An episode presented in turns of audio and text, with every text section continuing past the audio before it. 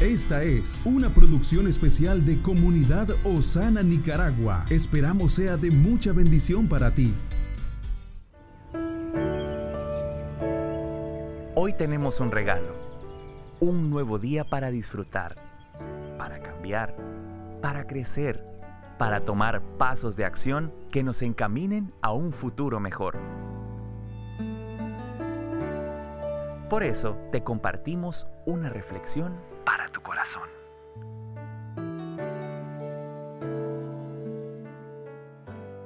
Buenos días amigos de este canal, qué gusto poder llegar a usted a través de este medio utilizando esta plataforma. Para nosotros es un honor saber de usted, así que si tiene alguna petición de oración también puede incluirla en los comentarios. El hábito de reconocer al Señor. El autor de esta historia nos narra. Un día mientras estaba solo, me acordé de un juego que me dijeron que era muy entretenido. Así que lo descargué en mi celular y lo probé. Y realmente era muy divertido. El primer día ya había superado los 70 mil puntos. El problema fue que algunos de los miembros de la iglesia donde yo servía reconocieron mi nombre de usuario y comenzaron a saludarme. No, me descubrieron, fue lo que pensé.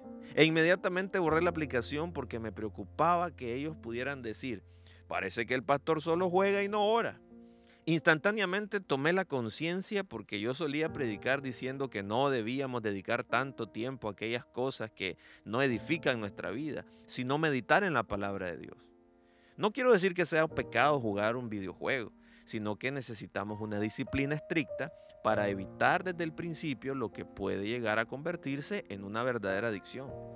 Porque el hombre es débil por naturaleza y en ocasiones un grave error comienza con algo muy pequeño. Si estamos siempre conscientes de Dios, el pecado no va a poder echar raíces en nosotros.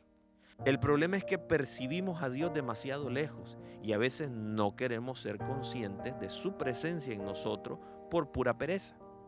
Sin embargo, la relación con el Señor comienza con la fe y una actitud personal que reconoce que Él siempre está con nosotros.